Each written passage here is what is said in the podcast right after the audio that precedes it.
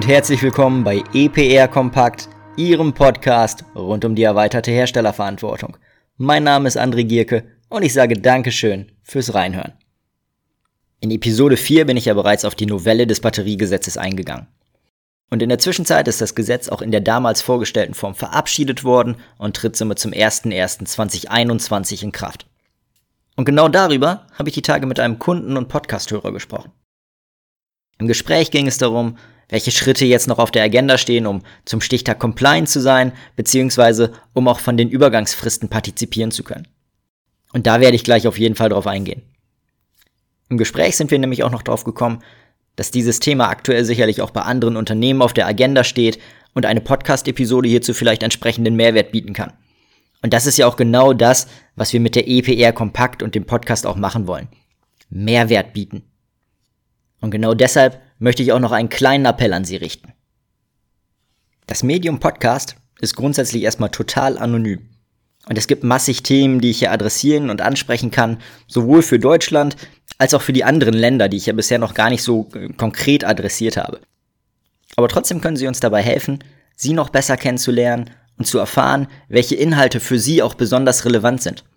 Und vielleicht gibt es ja auch bei Ihnen gerade Themen oder Fragestellungen, die Sie bewegen und über die Sie hier gerne mal was hören würden.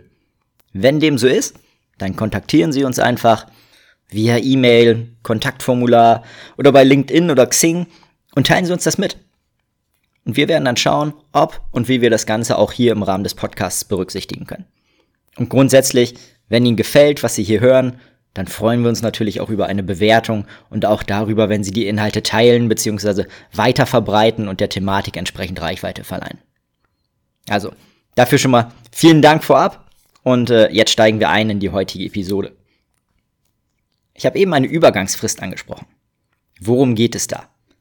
Also, Hersteller von Batterien müssen sich zukünftig, konkret ab dem 01.01.2021, bei der Stiftung ERR registrieren. Das heißt, das BATG-Melderegister wird in Zukunft ersetzt und eben die Stiftung ERR mit der Führung des Herstellerregisters beliehen. Wie Sie das jetzt vielleicht auch von den Elektro- und Elektronikgeräten kennen, bedeutet das unter anderem auch, dass eine Batteriegesetzgebührenverordnung entwickelt und in Kraft treten wird.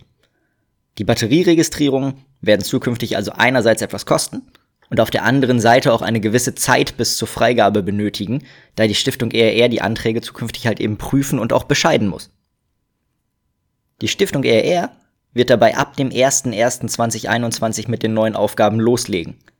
Das heißt, dass sie sich auch vor dem Stichtag nicht bei der Stiftung ERR als Batteriehersteller registrieren können.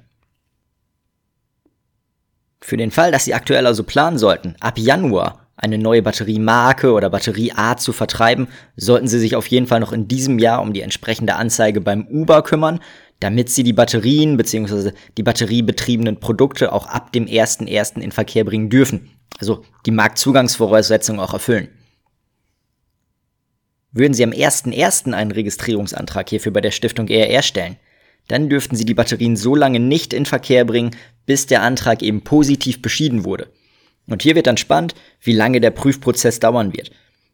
Bei den Elektro- und Elektronikgeräten verweist die Stiftung ERR dabei noch immer auf einen Erfahrungswert von circa sechs bis sieben Wochen, wobei die Bearbeitungszeit je nach Aufkommen auch länger ausfallen kann. Also, registrieren Sie sich in dem beschriebenen Fall frühzeitig. Selbst wenn das beschriebene Szenario nicht auf Sie zutrifft, ist jetzt trotzdem ein guter Zeitpunkt, die aktuelle Registrierung einmal auf Korrektheit und auch Vollständigkeit zu überprüfen. Sofern bis zum 31.12. die Anzeige beim Uber nämlich vollständig ist, partizipieren Sie von einer Übergangsfrist, sodass Sie erst zum 01.01.2022 bei der Stiftung ERR als Hersteller von Batterien registriert sein müssen. Und dabei wird dann in meinen Augen auch spannend, ob sie an der Stelle nicht auch von geringeren Prüfgebühren partizipieren. Ich für meinen Fall würde nämlich erwarten, dass die Daten aus dem BAT-Melderegister entweder ohne oder zumindest mit deutlich geringeren Prüfgebühren in das neue Batterieregister übertragen werden. Und unter anderem deshalb würde ich die aktuelle Anzeige als Hersteller von Batterien einmal überprüfen und gegebenenfalls aktualisieren. Prüfen Sie also erstens, ob die Firmendaten, also Name, Rechtsform, Adresse, Ansprechpartner etc. noch aktuell sind. Solche Registrierungen haben nämlich typischerweise so an sich, dass sie einmal gemacht wurden, aber eine Aktualisierung der relevanten Daten im Tagesgeschäft oft untergeht. Und im Worst Case bedeutet das dann, dass die Marktzugangsvoraussetzungen gar nicht erfüllt sind. Und das ist an der Stelle einfach unnötig. Zweitens. Ist für Gerätebatterien das korrekte Rücknahmesystem hinterlegt? Hier sieht man aktuell nämlich immer noch häufig, dass die Angabe gemeinsames Rücknahmesystem bejaht ist. Da das gemeinsame Rücknahmesystem aber mittlerweile als Hersteller eigenes Rücknahmesystem am Markt aktiv ist, kann diese Angabe nicht mehr korrekt sein und benötigt eben eine entsprechende Aktualisierung. Neben dem gibt es dann noch ein paar Ausnahmen, die beispielsweise die Stiftung ERR als Rücknahmesystem angegeben haben. Und äh, auch diese Angabe ist natürlich weder korrekt noch zulässig, sodass auch das hier entsprechend anzupassen wäre. Drittens. Ist der Registrierungsumfang korrekt und vollständig? Also sind je Batterietyp alle Marken, für die sie als Hersteller definiert werden, auch angezeigt? Sind die Batterien, für die Sie sich nicht verantwortlich sehen, tatsächlich innerhalb der Supply Chain bereits registriert worden? Haben Sie dabei auch wirklich alle Prozesse auf dem Schirm? Ich werfe mal Stichworte rein, bei denen wir oft einen Mangel feststellen. Verteilen Sie batteriebetriebene Werbemittel, zum Beispiel Powerbanks? Wenn ja, hat der Zulieferer diese angezeigt? Und wie sieht's mit Ersatzteilen und auch äh, Serviceaspekten aus? Auch hier ist immer wieder zu beobachten, dass teilweise sogar Einzelbatterien verkauft werden, für die die Herstellerverpflichtungen gar nicht erfüllt werden.